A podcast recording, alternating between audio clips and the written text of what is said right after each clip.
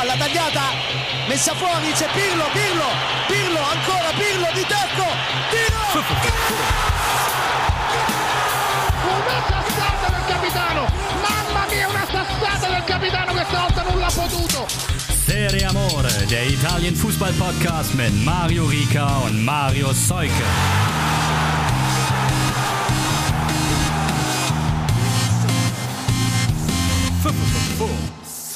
Hier ist mit einer großen Verspätung, es tut mir so leid, die neue Folge Serie Amore in den Saisonendspurt rein. Meisterschaft immer noch spannend. Abstiegskampf noch spannender als letzte Woche. Wer hätte das denn gedacht? Und ja, Marius hat schon so schön geschrieben, aus terminlichen Gründen, die Termine, die die Aufnahme verhindert haben, fanden am Sonntag statt. Und, in dem Sinne jetzt aber alles hergerichtet, um euch zu liefern. Wir machen heute Meisterkampf, Abstiegskampf und versprochen, heute kommt auch die Squadra Eterna aus Uruguay. Aber jetzt doch erstmal Moin nach Hamburg, Marius. Servus nach, äh, nach München. Bis hast du den, den Weg aus dem Schacht wieder nach Hause gefunden? Ja, sie haben mich wieder rausgelassen. wir, wir, kommen, äh, wir kommen so spät wie Altare und Crescito um die Ecke. Sehr gut. Sehr gut. Ja, Folgentitel steht auch schon, haben wir schon, schon beschlossen. Wir werden jetzt einfach, einfach auch mal eine Folge, die einen Spieler, Spielernamen tragen muss. Und äh, wenn sich das nicht Domenico Crescito verdient hat, dann weiß ich auch nicht. Auf jeden Fall. Auf jeden Fall. Also dann nochmal danke für deine Geduld und für eure Geduld. Und dafür ist ja, das, das Gute daran ist jetzt, jetzt liegt nicht mehr so viel Zeit zwischen dieser und der nächsten Folge. Also die, dann haben, habt ihr einen Tag weniger Wartezeit. Das stimmt, man muss das, man muss das immer positiv sehen. Positiv? Auf jeden Fall immer noch, dass es so alles eng beieinander ist, finde ich. Ähm, wir haben zwei Mailänder Clubs, die um den Scudetto kämpfen und beide am Wochenende einen Rückstand wettgemacht haben. Vielleicht wollen wir mal mit, dem, mit den Verfolgern aus dem Lager der Nerazzurri beginnen, die vorlegen durften. Das ist ja tatsächlich, das würde ich auch gerne mal wissen, das ist schon, glaube ich, jetzt im Saisonendsport kann es schon auch ein Vorteil sein, finde ich. Müsste man die Spieler mal selbst fragen, aber zumindest ist das ja irgendwie so. Der Stammtisch würde Ja sagen, glaube ich. Der Stammtisch würde Ja sagen. Und vielleicht drehen sie es ja auch deswegen dann jetzt um. Jetzt, jetzt am kommenden Spieltag spielt ja, da ist noch nicht, ist genau wie in Deutschland, auch der, es wird vermutlich nur noch der letzte Spieltag zeitgleich stattfinden, alles. Der vorletzte Spieltag wurde dann auch nochmal zerstückelt. Kann ich mir überhaupt gar nicht vorstellen, woran es liegt. Ob da irgendwelche Fernsehanstalten ihre Finger mit im Spiel haben? Hm. Man weiß es nicht. Aber es sind ja auch noch, äh, wir haben ja noch zwei Finals mit italienischer Beteiligung. Das äh, spielt dann natürlich auch immer noch. Stimmt. Das kommt wann, ist, wann ist Coppa-Finale? Coppa-Finale ähm, ist, wenn ihr das hört, wenn ihr das an einem Mittwoch hört, an einem Mittwoch hört, dann ist es heute. Wenn ihr es schon jetzt, wo es am Dienstag rauskommt, hört, dann wäre das Finale morgen. Siehst du. Ja. Gut. Kaum, kaum kompliziert. Ne, aber also auf jeden Fall genau, das ist auch noch Juve gegen Inter. Ich weiß nicht, vielleicht betrachten wir das dann eher in der Retrospektive oder wir müssen jetzt auf jeden Fall mal auf den Spieltag kommen. Was hatte ich gesagt? Vorgelegt hat jetzt diesmal Inter zu Hause gegen Empoli. Und äh, das war ein äh, doch recht wildes Spielchen, muss ich sagen. Den Eindruck hatte ich wohl auch. Ja. Vor allem, weil Empoli halt zumindest in den ersten 45 Minuten ganz gut mitgezockt hat. Und jetzt darfst du gegen Saisonende hin, finde ich, da er ja dein Trainer der Hinrunde war, nochmal gerne ein bisschen Andrea Zoli ähm, Love spreaden, wenn du möchtest. Ja, da, da war ja lange, äh, konnte man das eher nicht machen. Aber stimmt eigentlich. Also hinten raus zeigen sie auch gerade in der Offensive eigentlich wieder das, wofür wir sie in der, eben in der Hinrunde gelobt haben, oder? Ja, voll. Also da sind, da sind viele interessante junge Spieler, die super eingesetzt werden. Und bei Empoli, weil sie eben auch diese Jugendförderung so betreiben, freue ich mich dann immer eigentlich, wenn sie wenn sie es auch mal länger als nur ein Jahr in der Serie A schaffen. Und das ist ja gesichert mittlerweile. Ja. Von daher, Trainer der Saison wird er vielleicht nicht, aber Ne, ähm, Pinamonti ganz früh, die Interleihgabe, das ist dann auch relativ lustig. Und der muss tatsächlich, beste Saison, glaube ich, seiner Karriere bislang, was er da abreißt. safe. safe. aktuell. Ähm, mit nach einem stark vorgetragenen Konter und dann auch noch Aslani, da waren noch keine 30 Minuten gespielt. Und wenn ich es richtig in Erinnerung habe, zwischenzeitlich ja sogar noch ein Tor, das dann äh, aberkannt wurde, weil der Pinamonti im Abseits stand. Also man kann aber zu dem Zeitpunkt, finde ich, Inter gar keinen Vor Vorwurf machen, weil die schon direkt dominant und ernsthaft, seriös an die Sache rangegangen sind. Was dann, finde ich, auch schon wieder dafür spricht, dass man einfach da auch einfach das Lob mal in Richtung Empoli schieben kann. Das war Stimmt. jetzt nicht irgendwie, dass die, dass es Inter am Anfang unterschätzt hat und zu spät aufgewacht ist. Ähm, sie sind dann, und das ist ja tatsächlich die Frage, die man sich stellen kann, ob, wenn das Empoli mit 2 zu 0 in die Kabine schafft, ob es dann Inter noch dreht. Denn so hat es natürlich irgendwie nochmal vor der Halbzeit angezündet. Mhm, mhm. Erst Eigentor Romagnoli, das ist dann auch recht lustig, der, der aus der Milan-Jugend stammend mit einem bitteren Eigentor und dann auch noch Lautaro Martinez, der nach klasse Vorlage von Chalanolu da den Ausgleich dann auch noch macht. Der trifft dann später auch noch ein zweites Mal. Und aber gerade das erste Tor von Lautaro fand ich so geil, weil er mit, also mit, mit ein, ein Gewaltschuss, der aber auch genauso von ihm gewollt war und mit einer Präzision ausgeführt mhm. wurde, ähm, ja, hat schon da ein Füßchen, das in der Lage ist, gute Sachen zu machen, auf jeden Fall. Da, da sieht man mal wieder, was für ein besonderer Spieler er ist. Ist ja auch durchaus zu Recht kritisiert worden, jetzt in der zweiten Saisonhälfte teilweise, aber hinten raus jetzt auch wieder in Topform. Und dann eben der Grund, warum Inter bis zum Schluss oben dran bleibt auch. Ja. Und in der zweiten Halbzeit dann muss man sagen, hat es Empoli nicht mehr geschafft, so sich die Entlastungssituation zu kreieren. Und deswegen war es dann irgendwie eine Frage der Zeit. Mhm. Ist ja, glaube ich, dann nur 64 Minuten gespielt, hat Lautaro die Führung, Führung gemacht. Dann haben sie ganz, ganz, ganz, ganz lange, sagen wir mal, nicht den Deckel drauf gemacht, aber weiß gar nicht, man hatte nicht das Gefühl, dass es den Deckel wirklich braucht.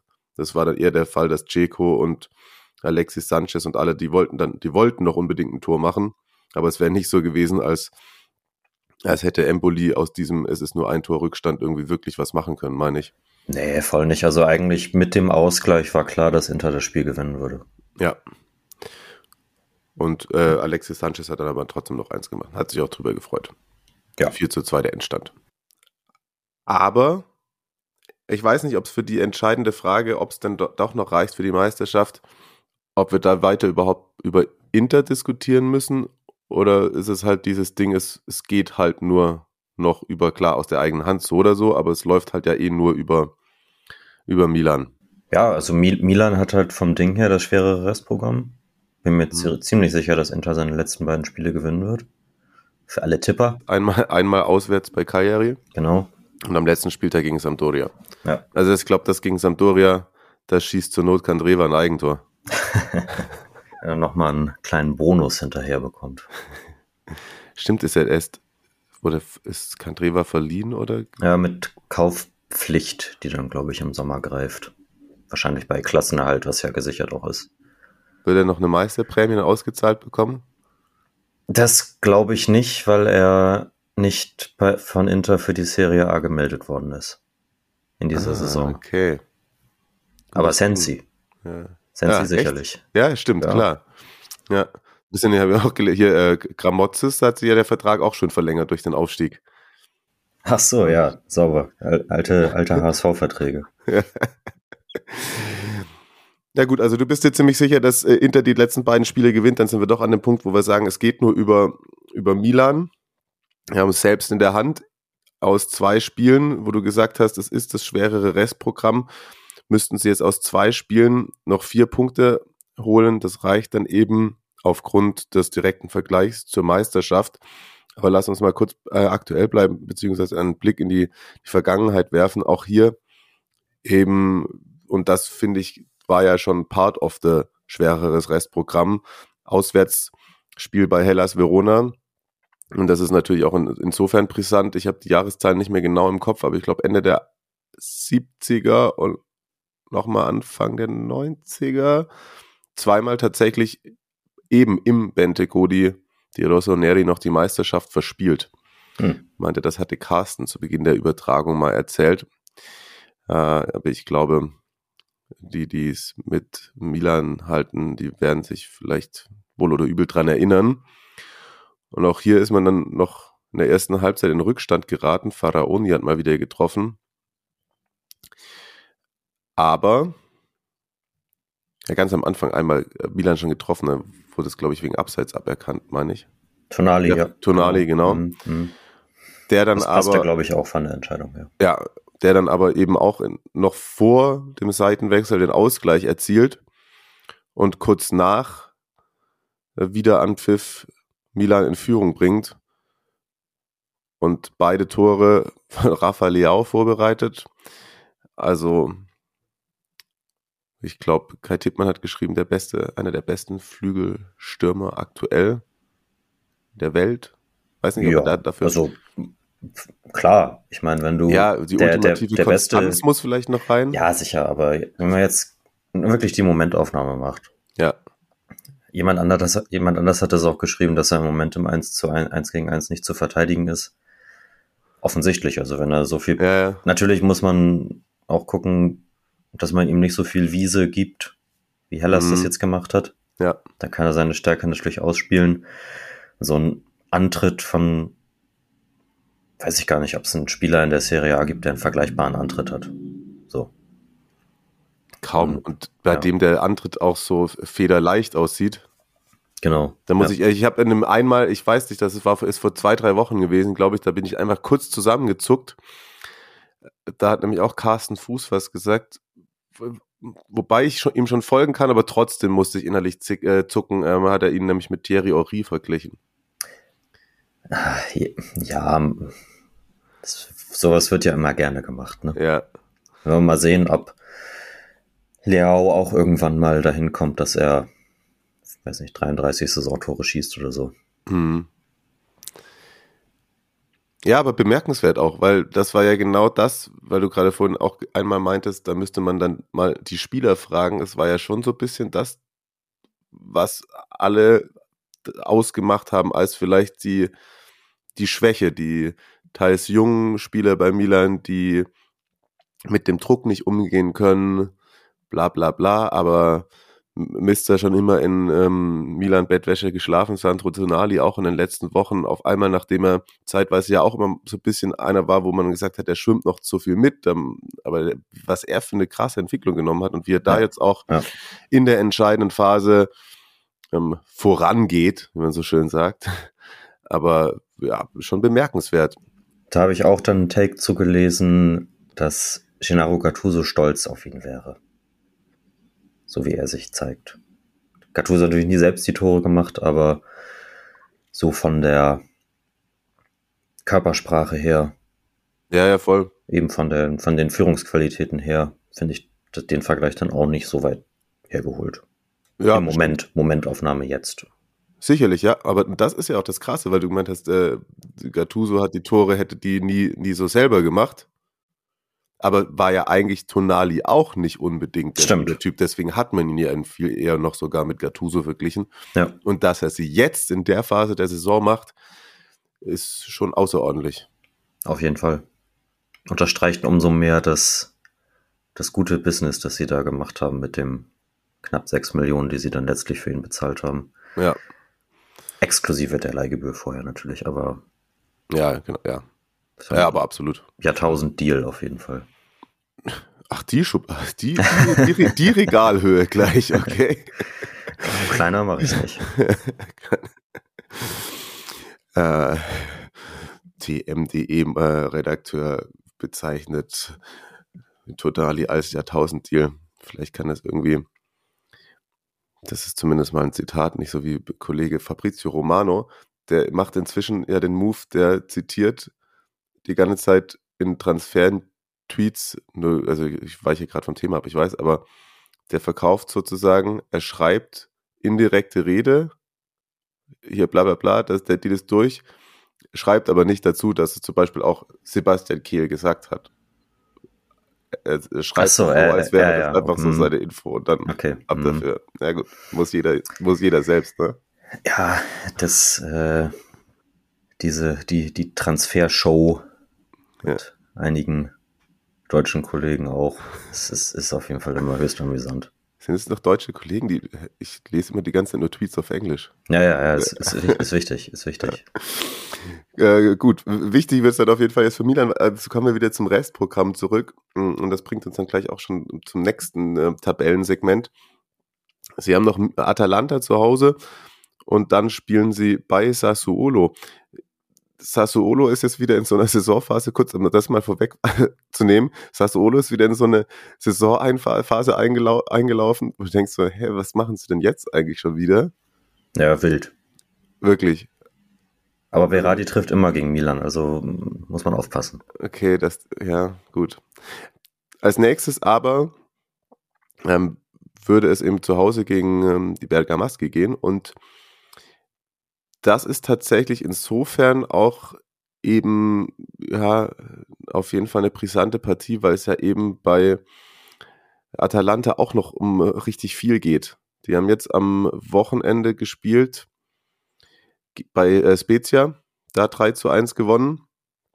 Und dadurch stellt sich die Tabellensituation halt eben so dar, dass jetzt auf Platz 5 Lazio, die auch gewonnen haben gegen Samp, relativ souverän. Oh, nices Tor von Luis Alberto, ne? Richtig geil. Der am Torwart vorbeigeht. Das, ja, das, das, also guckt euch das auf jeden Fall nochmal an. Schön vorbeigestreichelt. Ja, das war edel. Das war schon fast was von, äh, vom, vom, vom richtigen Ronaldo. Ja. So ein paar das ist auch, auch, auch, eine schöne, auch eine schöne Regalhöhe. Ja. Okay. Superlative Serie Amore. Also Lazio 62 Punkte, da jetzt auf Rang 5 und dann folgen die Roma, die Fiorentina und Atalanta mit 59, dahinter Hellas 52. Tatsächlich, ne, wenn Hellas jetzt da gewonnen hätte gegen Milan, die hätten, wären ja fast dann vielleicht doch auch nochmal im Geschäft gewesen, denn Platz 7 wird ja dann reichen für die Qualifikation für einen Europapokal. Genau, das wäre dann entsprechend die Conference League. Genau. Also da geht es bei Atalanta noch um was und Atalanta hat sich aus so einem kleinen Loch rausgekämpft, deswegen glaube ich, ist das eben super unangenehm. Aber wie schon gesagt, das sind halt, du musst doch vier Punkte aus zwei Spielen holen. Wenn du gegen Atalanta gewinnst, dann glaube ich, kannst du es dir fast nicht mehr nehmen lassen. Aber halt zum Beispiel, was ja okay wäre, jetzt dabei gegen Atalanta einen Punkt mitzunehmen, gehst du halt trotzdem mit der Drucksituation rein, dass du das Spiel auf jeden Fall gewinnen musst bei Sassuolo. Ja, das äh, wäre sicherlich nicht in Piolis Sinne. Absolut. Da, da will natürlich gewonnen werden, klar. Dann sind, ja gut, Atalanta mit, natürlich mit dem Pressing auch wieder schwierig, aber schon die machen selbst was und so. Das sind ja auch grundsätzlich die Gegner, die Milan eher entgegenkommen als die Torinos. Ja, das stimmt auch wieder. Kurz zwei, drei Worte noch zu den anderen. Also die Roma, deswegen, da gab es auch das direkt, äh, direkte Duell gestern Abend noch bei der Fiorentina verloren. Festzuhalten bleibt. Das muss man auch dann gehört dazu, weil die ganzen Überschriften wieder nur waren, Mourinho, alles auf den VAR. Er hat schon auch selber gesagt, wir waren halt nicht da, nachdem wir die, das Spiel gegen Leicester gewonnen haben. Die Roma, Glückwunsch, Einzug ins Conference League Finale im Übrigen, da dann gegen Feyenoord jetzt. Genau. Auch eigentlich eine geile Gegner. Roma, Marseille wäre noch ein Tick geiler gewesen, finde ich. Mm, mm. Aber mit Abpfiff. Da wird Tirana nicht auseinandergenommen. Ne? ja, stimmt, wobei die Fair, ja, die haben auch, sagen wir mal, aktive, Durchaus. aktive Jungs, die da mal durch die Straßen ziehen werden. Ja, sollten sich auf jeden Fall alle AS-Leute auf jeden Fall Gürtel einpacken, nicht vergessen. Ne? Das verstehe ich nicht. Nicht? Gürtel? Okay. Zum Hauen? Na gut. Nee. Was wollte ich sagen mit Mourinho noch? Ah, er übrigens, äh, ich meine, er ist ein Showmaster, aber trotzdem, das kannst du fast, glaube ich, nicht so gut spielen, wie er es dann irgendwie da gefühlt hat mit Abpfiff gegen Leicester schon. Äh, Tränen in den Augen und sehr ergriffen und ähm, es, ist, es gehört halt zu ihm dazu, dass er jetzt dann doch wieder in der Lage ist, da irgendwie Silberware ins Regal zu stellen. Haben wir schon oft genug gesagt. Sind wir gespannt, was denn dann passiert und ob er es schafft. Jetzt gegen die Fiorentina gab es eben aber noch einen großen Aufreger, der erste Elfmeter. Schaut euch das mal gerne an. Ich finde, da ist auch wieder, da hat Jose was ganz, ganz Gutes gesagt. Er hat gesagt, äh, ich check's nicht, dass Luca Banti, der VAR, sich meldet, der ich glaube, Marco Guida, der Schiedsrichter, der steht gut postiert, zehn Minuten, zehn Meter daneben, hat freie Sicht. Gonzales äh, rennt, wird schon zweimal gezogen und gefault, bleibt auf den Beinen. Er zeigt dann auch Vorteil an, weil der auch weitergeht und dann gibt es aber halt auf der 16er Kante einen leichten Kontakt unten bei ihm beim Schienbein. Und er fällt aber so leicht und Mourinho hat gesagt, der ist, der ist so gut postiert, der sieht das alles Warum meldet sich da der VAR? Warum meldet er sich? Er hat gesagt, er will von Luca Banti eine Erklärung und prinzipiell will er, dass die Roma mal Respekt bekommt. Das ist immer ein ganz großes Thema für ihn. Ja. Ja. Jose.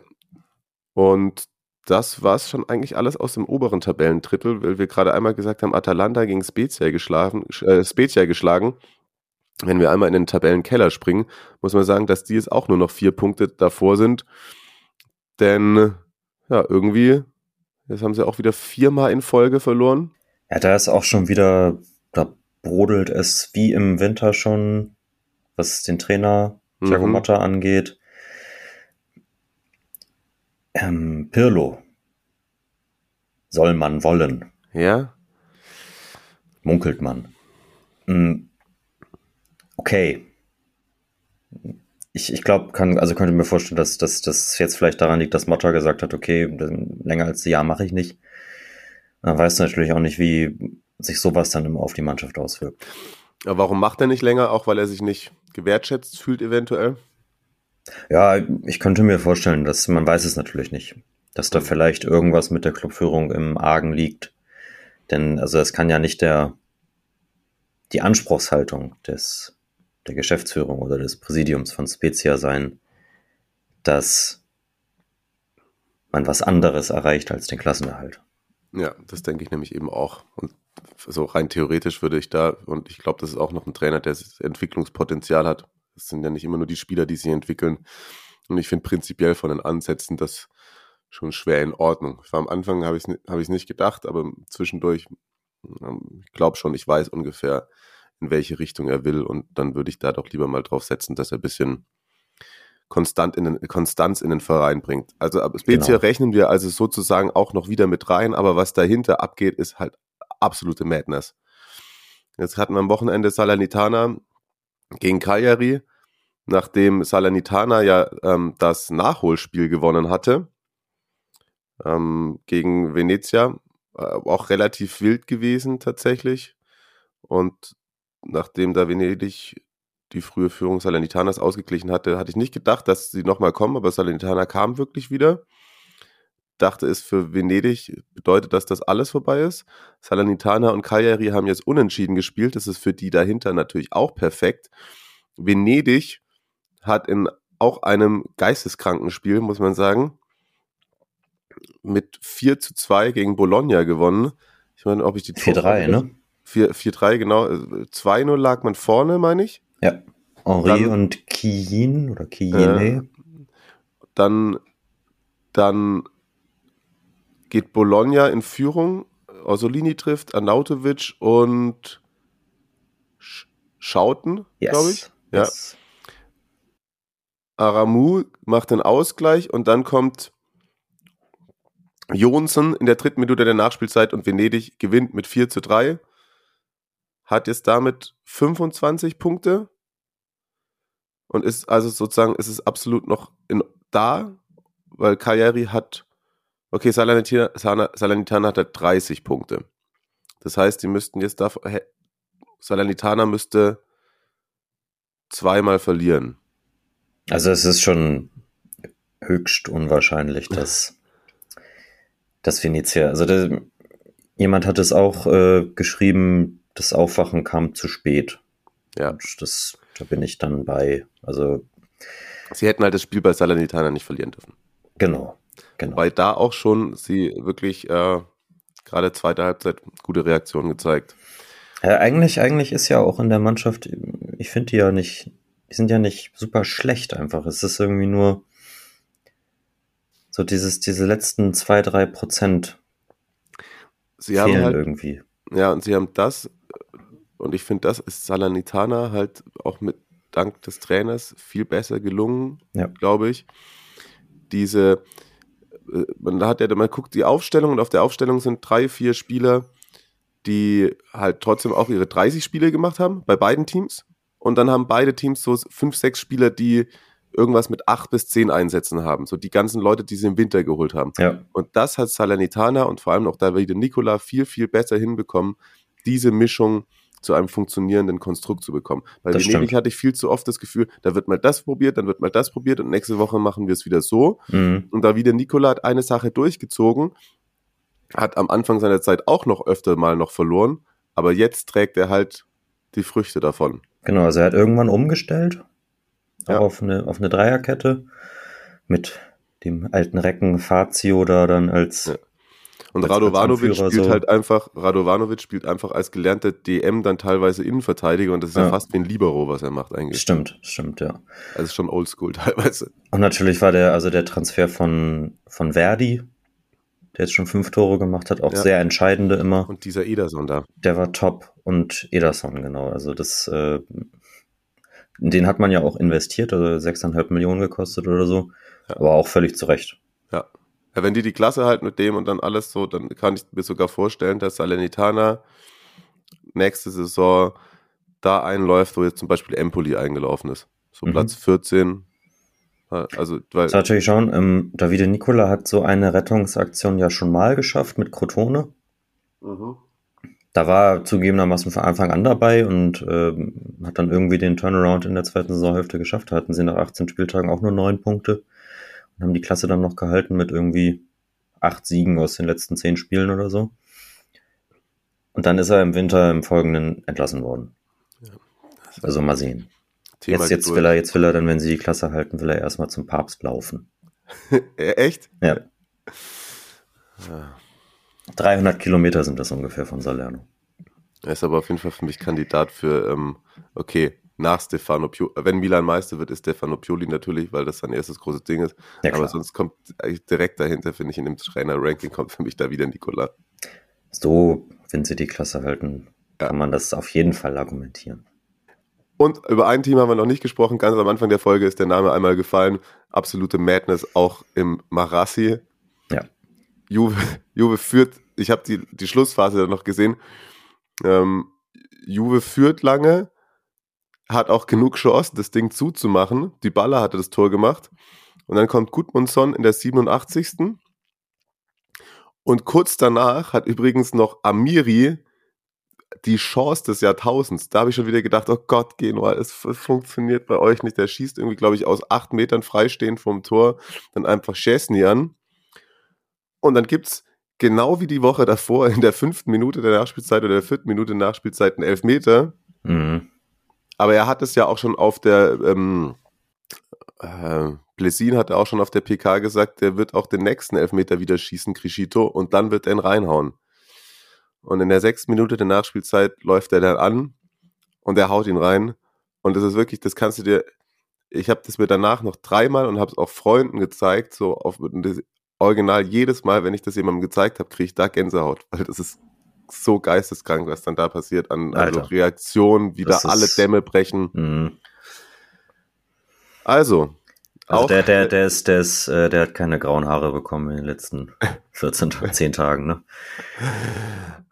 Auch der, auch der CFC ist also wieder da. Und lustigerweise, ich habe mit Michi Hofmann ja das Spiel ähm, kommentiert und der stand mit Blesin ein bisschen in Kontakt. Grüße an der Stelle. Und meinte ein, irgendwie ein, zwei Tage später hat ihm Plessin nochmal geschrieben, ähm, ja, super ärgerlich, das Derby jetzt verloren, aber dann holen wir die Punkte jetzt gegen Juve und Napoli. Ja. Erst Ansage eingetreten, und Ansage und bewahrheitet. Und für Napoli geht es ja jetzt auch nicht mehr um so viel. Ja, also. Mal sehen. Mal sehen. Mal sehen. Dieses Abstiegsrennen ähm, wird uns auf jeden Fall noch weiter beschäftigen und ich habe großen Spaß daran zuzusehen. Und ich habe auch großen Spaß daran, dass die unsere neue Kategorie Giocatori del Cuore. So, richtig. Ich sag's nämlich nicht mehr, das darf jetzt immer Marius sagen. ähm, findet Anklang und wir haben von Dino die nächste Spielereinsendung bekommen. Und bei ihm ist es Martin Caceres. Der wurde Juve, Juve-Fan ist Dino, und allgemein 2009 ist er äh, zu uns verliehen worden von Barca. Um ehrlich zu sein, hatte ich ihn damals nicht so auf dem Schirm, aber ich fand ihn irgendwie als Spielertypen ganz cool, weil er auch auf den Positionen spielt, auf denen ich immer eingesetzt wurde. Also Dino selber wahrscheinlich. Und außerdem hatten wir ja schon sehr gute äh, Verteidigungserfahren aus Uruguay, Stichwort Montero. Montero, ja. Und das erste Spiel von Caceres war gegen Lazio. Er hat damals in seinem ersten Spiel direkt für Juve getroffen und das war für mich Liebe auf den ersten Blick. Ich fand ihn einfach extrem gut. Leider war er danach öfter verletzt und Juve hat ihn nicht fest verpflichtet. Daraufhin ist er zu Sevilla gewechselt. Bei Sevilla hatte er den ganz großen Durchbruch. Und dann haben wir ihn 2012 endlich wieder verpflichtet. Erstes Spiel nach seinem Comeback, Milan auswärts in der Coppa und er macht einen Doppelpack als Verteidiger, wohlgemerkt, inklusive einem kranken Schuss ins lange Eck. Seitdem hat sich Caceres in mein Herz gespielt und es wurde zu einer never ever ending Love Story. Hm. Das war so krass, dass ich sogar bei Turnieren für Uruguay mitgefiebert habe. Meine Freunde konnten es nicht verstehen, wie ich so einen Spieler so gefeiert, wie ich einen Spieler so gefeiert habe, aber ich habe es geliebt, wie er immer gekämpft hat und alles gegeben hat, wie er nach seinem Tor gegen Napoli gejubelt hat und wie er sich immer mit Juve identifiziert hat. Leider hat er sich oft in seinem Privatleben daneben benommen, so dass Juve ihn irgendwann abgegeben hat. Kenne ich die nicht, die Geschichten, ehrlicherweise. Ich auch nicht. Nee, nee. Ähm, nach einem kurzen Vergnügen in Southampton war er dann bei Hellas, hat er, wo er sogar mal gegen Juve getroffen hat und Lazio, bis Juve einen Ergänzungsverteidiger brauchte und ihn dann sogar noch ein drittes Mal verpflichtet hat. Ich muss an dieser Stelle, glaube ich, nicht erwähnen, wie glücklich ich darüber war. Aber leider nur ein kurzes Vergnügen. Danach war er noch bei der Fiorentina Cagliari und inzwischen in Spanien bei Levante. Bis heute ver verfolge ich noch seine Leistungen. Ja, viel, vielen Dank, äh, lieber Dino. Und das ist ja, ich habe hier ein Foto noch mitgeschickt. Er hat sowohl ein ähm, Trikot von Juve mit der 4 von ihm hinten drauf und die Nummer 22 Uruguays. Also einer, der sich mit dem Verein identifiziert, immer äh, kann ich das für mich, also ich glaube, kann jeder Fan so sagen, ne? wenn du merkst, dass ein Spieler deinen Verein mitlebt, dann ist ja. das, hat der, hat der großes Potenzial, einer deiner Lieblinge zu werden. Und weil hier eben, und das ist die Überleitung, es war versprochen, jetzt kommen die Urus, würde ich mal sagen. Endlich.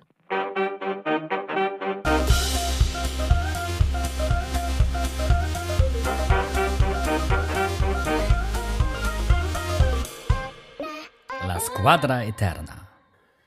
Ja, jetzt haben wir euch lang genug vertröstet. Hier ist sie also endlich, unsere Uru 11. Wir hatten schon mal gesagt, ich glaube 162 Urus bislang in der Serie A aktiv gewesen. Es entspricht 5,3 Prozent Platz 3 hinter Brasilien und Argentinien. Ihr wart auch schon ganz schön fleißig. Haben schon ein paar bekommen unter dem Hashtag, paar in den DMs. Ähm, ja, wundert mich tatsächlich, dass auch Markus wieder einen, einen edgy Spieler gefunden hat. edgy Markus wieder abgeliefert. Grüße. Und ja, ansonsten haben wir es heute gesagt, wir, wir, einigen uns mal auf keine oder wir, wir ballern einfach so raus, was wir da so haben. Ich, ich, ich glaube, auf ein paar Positionen, gerade im, im Tor, gibt es eigentlich gar nicht so, so viel äh, Auswahl. Ich war überrascht, dass wir doch mit wenigstens also einen unernst gemeinten und einen ernst gemeinten anderen als den einen. Da. Die anderen habe ich gar nicht gesehen. Also der eine ist äh, natürlich Muslera. Genau. Der spielt wahrscheinlich bei uns beiden. Das ist korrekt. Trauriger Blick, Trikot immer ein bisschen zu groß. Und immer mal für den einen oder anderen, ich lasse den, ich, ich, ich hole fünf Unhaltbare raus, aber den, der irgendwie reingekullert kommt, den lasse ich durch die Hände gleiten, auf jeden Ja. Fall. Ja, Unterhaltungsfaktor auf jeden Fall gegeben. Zockt er noch oder ist, hat er aufgehört? Der war in der Türkei zuletzt nochmal, oder? Das stimmt. Also. Ich bin mir gerade nicht sicher, ob Gala letztes Jahr nicht mit ihm verlängert hat oder es dieses Jahr nicht mehr vorhat. Okay. okay. Ähm, und was waren die anderen beiden? Die, äh, Also, Michael hat eine Elf auf, ausge, äh, aufgestellt aus elf Diego Forlans. Ah, okay, ja, richtig. Stimmt. Grüße auch da. Kann man natürlich machen. Und Vito hat Fabian Carini aufgestellt. Ah, richtig. Der war nämlich mal bei Juve. Und bei Okay. Inter meine ich auch. Aber sonst äh, Vielfalt auf der Torhüterposition da nicht gegeben. Und ich kann man auch, kann man auch äh, durchgehen lassen, muss Lehrer. Dann wäre die Frage, ich habe vorhin noch mal mit mir gerungen, in wessen, äh, welchem äh, systematischen Anordnung ich die Jungs da aufs Feld schicke. Und ich glaube, ich mache ich versuche ich versuch's zumindest in einem 3-4-3. Ich bin mir nicht ganz sicher, ob meine Ja. Abwehrspieler dafür gemacht sind, aber sie müssen da einfach mal durch. Ich habe das auch so quasi, wobei das, das eigentlich quasi die, die Frage genau im Mittelfeld gestellt werden muss, denn das sind, im Grunde genommen ist es ein 3-4-3 bei mir mit einer Raute drin. Ah, okay.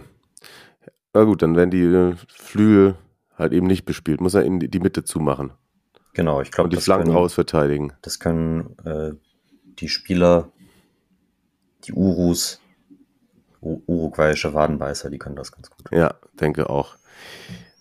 Ähm, vor wenigen Minuten schon einmal den Namen gehört, damit starte ich gleich mal. Auch bei mir findet er statt in der, in der Verteidigung. Martin Caceres, Ja, um den kam ich nicht drum herum. ist unsere zweite Überschneidung. Und ich guck gerade mal, ob jemand ihn nicht hat. Ja, Markus natürlich nicht. Der hat äh, Pablo Cáceres aufgestellt, Ja. weil er mal in Duisburg gespielt hat. Sagte mir auch nichts mehr. Wo hat er in Italien gespielt? Torino, Okay. ein Jahr. Und ähm, ähm, ähm, Aber nicht verwandt und, oder verschwägert, ne? nicht, dass ich wüsste. Okay. Und Rizzotelli hat Caceres auch nicht aufgestellt. Aber ansonsten ist er fast überall zu finden. Zu Recht auch der, das äh, wallende schwarze Haupthaar. Ja, finde ich auch. Tatsächlich jetzt zum, zum Schluss, wenn man sich alle, das das ist ja dann auch, wenn man jetzt dann nochmal so gesehen hat, dann, dann passiert das ja gerne, dass es dann so die, die guten Zeiten etwas verblassen lässt. Aber man muss ja da schon auch sagen, dass auch gerade Juve-Zeit und so, der ja schon ein sehr guter Verteidiger ist. War, war, mehr war als ist. Ja, aber auf jeden Fall, auf jeden Fall. Des Weiteren, und ich glaube, das ist sogar der ähm, Rekordspieler, was die Anzahl der Spiele angeht, ist bei mir in der Verteidigung äh, Paolo Montero. Schließe ich mich ebenfalls an und auch wiederum 90 Prozent aller einsendenden Teilnehmenden aus der Community. Das wird ja äh, doch, und dann habe ich noch ähm, auf der 3 einfach wegen Vereinstreue und äh, lange geprägt und immer gespielt, habe ich Diego Lopez. Ah. Und dafür, dass er als Trainer auch dreimal oder so noch wieder entlassen wurde bei Cagliari. ja. Stimmt, das kommt noch mit hinter dazu. Aber ich glaube, 98 zu Cagliari gekommen damals. Und dann war er zwölf Jahre dort. So rum. Ich würde fast sogar sagen noch länger, aber Ja, Kapitän auf jeden Fall auch gewesen. Ja. Ist äh, legitim, haben auch sehr viele gewählt. Mein dritter Verteidiger ist, auch wenn er nicht natürlich bei Weitem seine besten Zeiten in der Serie A hatte, fand ich es nochmal extrem geil, als Diego Godin okay, ja. hingekommen ist. Ja. Und deswegen befehligt er da hinten die Dreierkette. Ja, das kann man durchaus machen. Das kann, das, das ist auch legitim. Dann gehen wir ins Mittelfeld und ich glaube, da haben wir auf jeden Fall auch eine, wenn ich mir da so anschaue, Vereinsvita werden auf, aber ich schaue, aber ich, also ich habe, eigentlich funktioniert das nicht. Bei mir sind, bei dir mit der Raute schon, ich habe eigentlich zwei defensive Mittelfeldspieler und zwei offensive Mittelfeldspieler. Also bei mir sind die Außen auch verwaist, die müssen da irgendwie in die Breite ja, arbeiten. Ja, das ist irgendwie so ein, ein Pep Guardiola, jeder Fluide. spielt überall alles sehr fluide. Also zum einen, der ist jetzt auch noch aktuell und weil wir auch schon des Öfteren über ihn gesprochen haben, ähm, Lucas Torreira. Ja, sehr geil.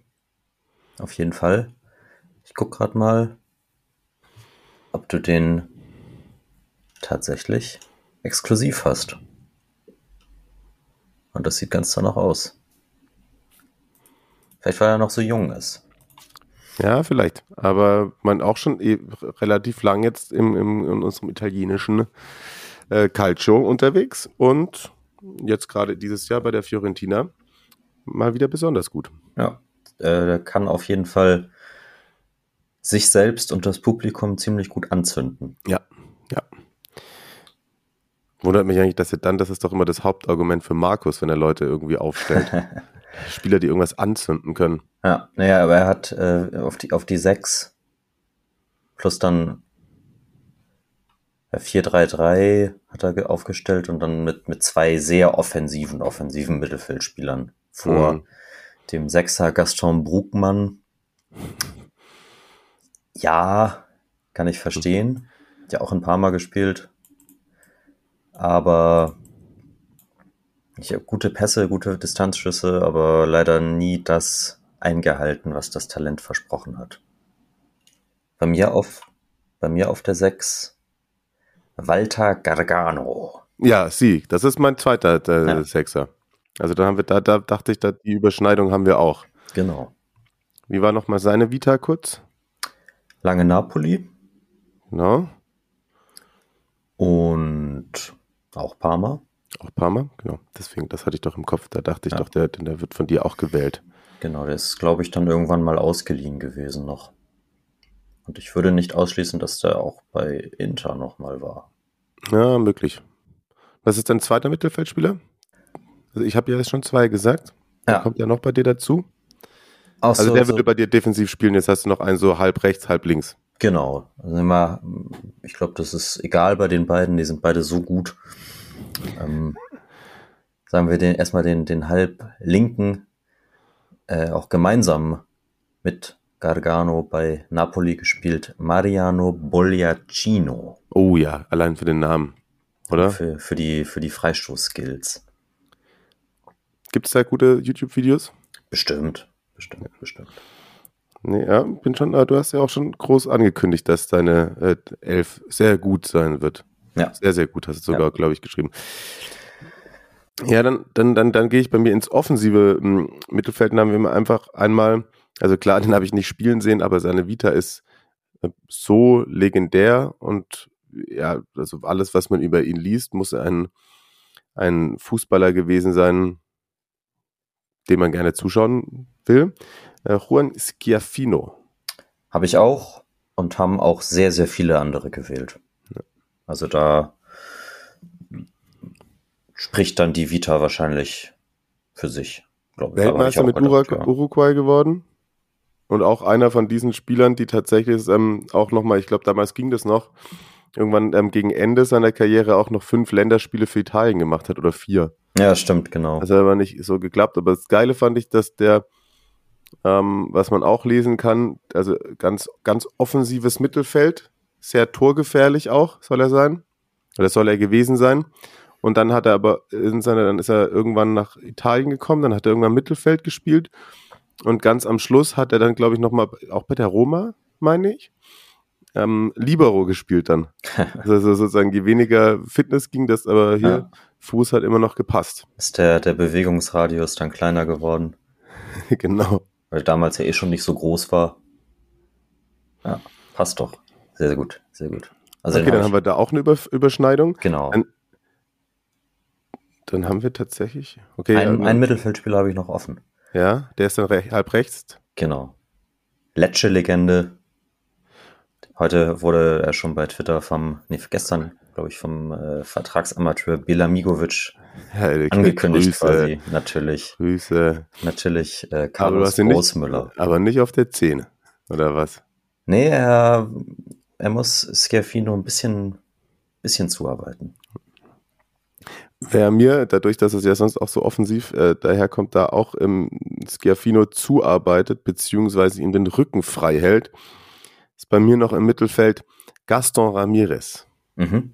Ja, Und ich finde ihn so besonders geil, weil er ist schon eher OM, aber so, wenn du den so vergleichst, ich dachte, hm, ist er, weiß nicht, auch vielleicht, er zusammen mit, haben die zusammen sogar bei Sam gespielt mal, weil dann entweder er oder Ricky Saponara gespielt hat. Aber Gaston Ramirez habe auch nochmal geguckt, ich glaube, so kommt so auf maximal zwölf Tore, 43 Länderspiele, gar kein Tor. Und es passt schon so auch so. Der ist ein offensiver Mittelfeldspieler, einer, aber einer, der tritt. der, der Also- arbeitet das, ne? Ja, ja, das, das, das finde ich geil. Und vor allem muss man auch sagen, ähm, hier sehr, sehr schönes Bild bei transfermarkt.de von ihm. Das gucke ich mir jetzt an. Guck das dir mal an. Da. So hat er geguckt, als ich ihn angerufen habe und gesagt habe, du bist mein Mann, du spielst heute Achso, Start. ja. ist gut, wenn, wenn man keine, keine Fotoshooting-Bilder bekommt, sondern nur welche aus, aus Action-Fotos rausschneiden Ja. kann. Das ist gut. Ja, also von daher vereint mein Mittelfeld da schon Arbeit und Eleganz. Das ist schön zusammengefasst. Ja. Aber ich merke gerade, wenn der und Schiaffino, also das das ist auch mit meinen, meinen drei Stürmern, das Ja, also, also Ja. die, die Elf spielt halt nicht im Jahr 2022, sondern im Jahr ah, wird auch sein. 1975 oder so, passt auch. Also Sturm, einer, um den man irgendwie auf keinen Fall auch allein wegen der ähm, Torquote herumkommt, ist, ich, da glaube ich, mache ich keine Überraschung, deswegen lassen wir uns da, ähm, lass mich da nicht lange bitten und äh, sage Edinson Cavani. Natürlich eigentlich nicht. Ja, ihn jetzt, kommst du mit einem edgy Take, oder Ja, was? nee, ich habe ihn gerade, gerade, ja genau, ich habe ihn gerade deshalb rausgelassen. Echt, wieso? Weiß nicht, weil die, die anderen noch, ja, ich, ich kam um den, um den Hm-Faktor nicht so, nicht so Okay, herum. Und, hat sich äh, wieder deshalb- verleiten lassen. Ja, ich habe mich verleiten lassen. Aber natürlich ist äh, Cavani sicherlich die, ja, mit Schiaffino vielleicht dann zusammen die größte uruguayische Legende in der Serie A-Geschichte. Und ja, auch immer noch ein fantastischer Spieler und das äh, Quote und alles spricht für sich. Ist ja, ist, ist ja, ist ja, ist ja ganz logisch und haben auch, hat auch die Community auf jeden Fall so gesehen. Ja. ja. Und wenn hast du, also dann, ähm, du hast aber auch noch drei Positionen offen. Ich habe ne? auch noch drei offen, genau. Mhm. Und quasi als äh, auf der Cavani-Position habe ich dann auch Diego Forlan gesagt. Auch wenn der bei Inter auf dem Nach-Zenit seiner Karriere äh, ich wollte gerade sagen, der hat irgendwie so 18 Spiele in Italien gemacht, oder? Genau, er ist nochmal für ein halbes Jahr, glaube ich, in der Rückrunde gekommen oder so. Und das war dann auch alles nicht mehr so das Wahre, aber was, äh, was äh, Caceres dunkle Haare hinten sind, das sind die goldenen Locken vorne. Okay. Okay. Okay. Ja, kann ich akzeptieren. Mein zweiter ist Alvaro Recoba. Da gehe ich natürlich mit. Das Problem ist nur, ich habe, der kann aber, der kann ja aber auch über links kommen, ne? Genau. Ich habe nämlich zwei Spieler, die eigentlich theoretisch, er ist ja hängende Spitze oder zentral, aber der kommt bei mir über links. Ich habe noch einen, der auch eigentlich eher Mittelstürmer ist, aber auch über rechts kommen kann. Und Cavani kann ja auch mal über außen oder mal, keine Ahnung. So, ne? Also das da vorne ist eh. Macht er nur, wenn, macht er nur, wenn Slatan vorne drin steht, aber kann Ja. er auf jeden Fall. Ich habe auch also Recoba als nominellen Linksaußen aufgestellt. Das hatten wir alles. Inter, Venezia. Ich glaube, ich glaub, seine, seine besten, genau, seine besten Zeiten sicherlich schon dann irgendwie hinter Ronaldo und Vieri auf der, auf der 10 gehabt oder auf der hängenden Spitze-Position. Aber ja, wir sind da ja ein bisschen, ein bisschen freier in der Aufstellung. Das stimmt. Aber was ich gerade sehe, die eine Saison, oder wo das ist sogar nur die Rückrunde, wo er mal bei 99 bei Venezia gespielt hat. Mhm. 19 Spiele, 10 Hütten, das ist keine so schlechte Quote, ey. Ja, das, das, das hat was. Ich glaube, der wird da auch immer noch verehrt. Ja? Ja. Okay, dann haben wir noch äh, beide einen offen. Jetzt bin ich gespannt, was du da lieferst. Da bin ich schon wieder in Lecce Okay. und bei Javier Chevanton.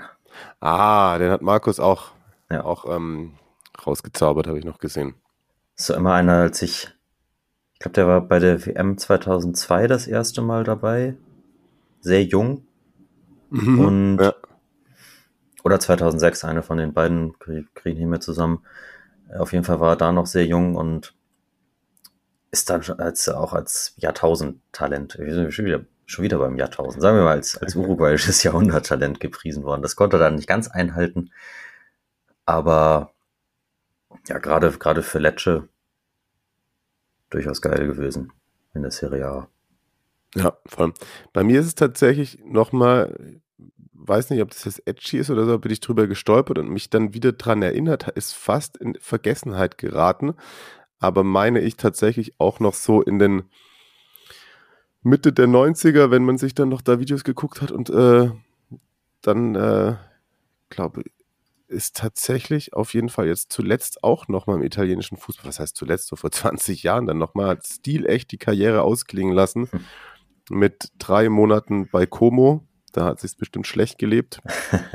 Aber nee, tatsächlich hat auch die ganzen 90er durchgezockt. Kam aus Uruguay mm, zu Cagliari, dann noch Napoli, die Roma und Juventus, bevor er dann 2001 zu River Plate gegangen ist. Und der, ich spreche von Daniel Fonseca. Und der, muss ich mal sagen, der hat bei, er hat nicht schlecht gescored.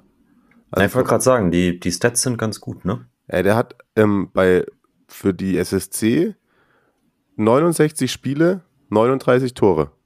Ja, Kann man machen, oder? ja. Wann kam er dahin? Ähm, 93 oder so? Da war Diego nicht mehr da, ne? Genau, 92. Ja. Nee, genau, das war danach. Und dann ist er zu Roma und dann nochmal zu Juve, mit Juve auch Meister geworden. Und hat auch mal noch einen Pokal mitgenommen, das weiß ich nicht. Nee. Copa America Sieger geworden, aber auch mit Uruguay. Stark. Also, das ist, äh, ich weiß gar nicht, ob den sonst jemand hatte. Tatsächlich, auch Vito, Ja, sich der alte Juve-Fan erinnert. lag ich da doch gar nicht so schlecht mit. Ja. Aber nee, da ist er der Einzige. Aber wir können ja noch mal ein paar, paar Highlights auf jeden Fall nennen aus der, aus der Community. Äh, danke erstmal an äh, Fabi, an Marc, an Michael, an Rizzotelli, an Vito, an Hirving Alvarez, Mayu Pichu, Markus und so weiter. Ihr habt wunderbar abgeliefert. So wünschen wir uns das. Ja, Und Diego Perez ist so einer, der noch ein paar Mal genannt wurde. Äh, absoluter Kampfhund. Auf der 6, ich hatte kurz damit geliebäugelt, dass das defensive Mittelfeld aus äh, Diego Perez, Guillermo Giacomazzi und Egidio Arevalo Rios aufzustellen. Da hätten die Zehner Bock drauf gehabt, ne? ja, Diego Laxalt ist ein paar Mal aufgestellt worden. Ich glaube, das lag Ja, aber vor allem stimmt. daran, dass es nicht so viele Linksverteidiger gibt. Das stimmt. Aber er hat bei Genua auch mal eine gute Zeit gehabt und Ja. Friese hat auch immer gepasst. Ja, also- Friese hat auf jeden Fall gepasst. Also auch, auch dafür kann man sich eine, eine Nominierung verdienen, auf jeden Fall. Äh, Nahid Hernandez natürlich auch ein paar Mal genannt worden. Jetzt auch leider in den letzten ein, zwei Jahren ein bisschen abgebaut, aber Ja, das trotzdem stimmt. ein guter Spieler. Und, ganz wichtig, Marcelo Zalayeta. Oh ja, ja. Auch hätte ich auch Lust drauf gehabt. Aber das ist immer das Problem in der Offensive, ne? Da ist die Auswahl meistens sehr groß irgendwie. Das ist es. Wenn ihr eure Auswahl noch nicht getroffen habt, könnt ihr natürlich immer noch gerne machen. Jetzt seid ihr vielleicht ein wenig voreingenommen, aber ansonsten, wenn ihr keine eigene Aufstellung machen könnt, wollt, könnt ihr uns ja auch sagen, was an unseren falsch war oder was richtig war. Oder ihr macht das neue Spielchen mit, aber dazu kommen wir gleich. Das war jetzt hier erstmal wieder unsere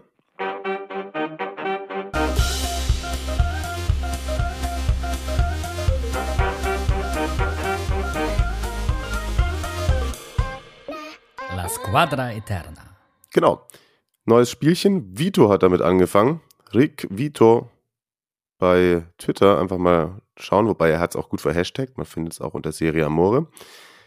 Er hat, ähm, muss ich mich auch dran setzen, dann, wenn ich aus meiner Twitter-Pause zurückkomme.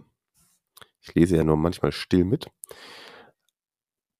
Zu jedem, also eine Mannschaft zusammenstellen und aus jedem Verein einen Spieler, wobei es muss keine Mannschaft sein, nicht positionsgetreu, oder? Ich glaube, es geht einfach jeder Verein, welchen Spieler würdest du picken, wenn du aus jedem Verein einen Spieler picken könntest? Genau, das ist, glaube ich, die erste Stufe und die zweite wäre natürlich einen Kader zu bauen. Ja. Also, also ein, ein 20-Mann-Kader. okay, ja, das wäre. Also sozusagen, dass dann auf jeden Fall auch ein Torwart dabei ist und so, meinst du? Ja, genau. Okay, ja. Ja, ich mache mir da auch mal Gedanken. Vielleicht können wir es noch machen. Eine Top 11 der Saison müssen wir auch noch machen. Wir haben noch einiges vor. Mhm. Jetzt gilt es ganz kurz noch, äh, Neuankömmlinge zu begrüßen. Oder alte Bekannte. Alte Bekannte kann man auch sagen. Aufsteiger stehen fest. Berlus hat es erstmal nicht geschafft. Noch nicht, noch nicht. Monza, Monza muss noch in die Playoffs.